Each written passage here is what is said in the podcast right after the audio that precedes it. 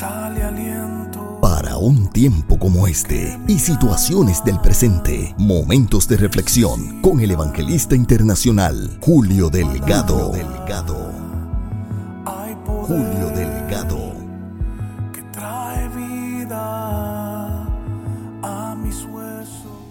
bendiga. La reflexión para hoy la estará pasando a la altura de los versos 23 al 25 en el capítulo número 4 del Evangelio según San Mateo que dice, si alguno tiene oídos para oír, oiga. Les dijo también, mirad lo que oís, porque con la medida con que medís os será medido y aún se os añadirá a vosotros lo que oís, porque al que tiene se le dará y al que no tiene, aún lo que tiene se le quitará. Hoy quiero llamar tu atención. Luego de leer algunos mensajes que me enviaron varios son de nuestro radio escucha. Mientras estaban en la sintonía de uno de nuestros mensajes en donde explicábamos desde el aspecto médico hasta el aspecto bíblico del por qué era necesario el saber escuchar. He sabido de la problemática existente que tienen algunos compañeros ministros porque lideran congregaciones en las cuales a todo lo que dice el predicador el pueblo le dice amén. Y peor aún que cuando le preguntas el porqué del amén no saben por qué lo dijeron ni tampoco qué fue lo que escucharon. El oír es parte del orden fisiológico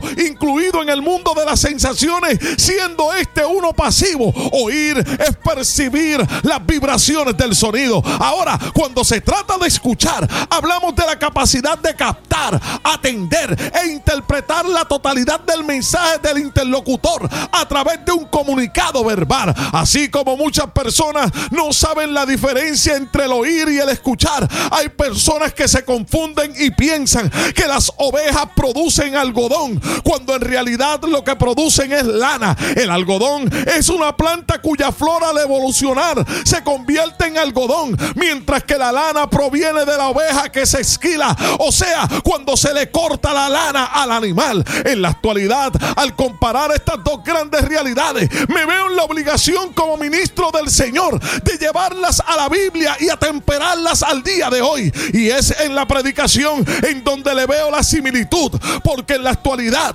en vez de recibir lana a través del mensaje de la palabra, lo que se nos está dando es simplemente algodón. Jesús durante su ministerio terrenal con frecuencia concluida sus enseñanzas diciendo, el que tiene oídos para oír, oiga, lo dijo con respecto a Juan el Bautista, con respecto a la parábola del sembrador, con respecto a la explicación de la parábola de la cizaña y en sus cartas a las siete iglesias de Asia Menor. ¿Por qué la imperiosidad a la hora de escuchar? Porque hay ocasiones en que te preguntas por qué decaes de momento y no encuentras explicación a lo que estás sintiendo, a la pérdida de ánimo, al abandono de tus sueños y metas, al deseo de no congregarte, a la pasión por lo que hacías, al deterioro de tu vida espiritual y a la falta de interés por ser lo que Dios ha dicho que serás.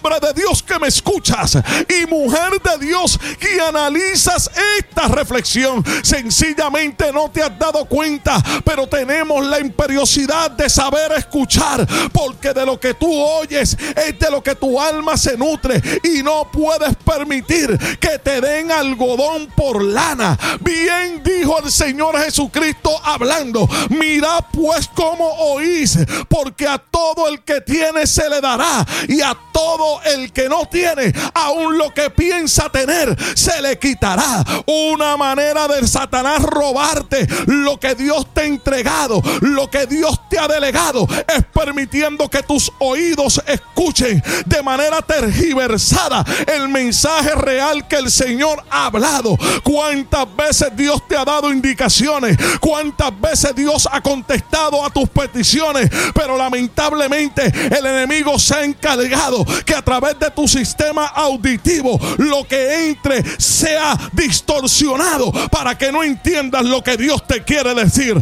Recuerda, no permitas que te den algodón por lana. Si deseas contactarnos, es muy fácil comunicarte con el evangelista internacional Julio Delgado para tus eventos, campañas, conferencias o consejería, llamando al 407-791-4123 o visitando el www.juliodelgado.org. Gracias por permitirnos ser de bendición a tu vida.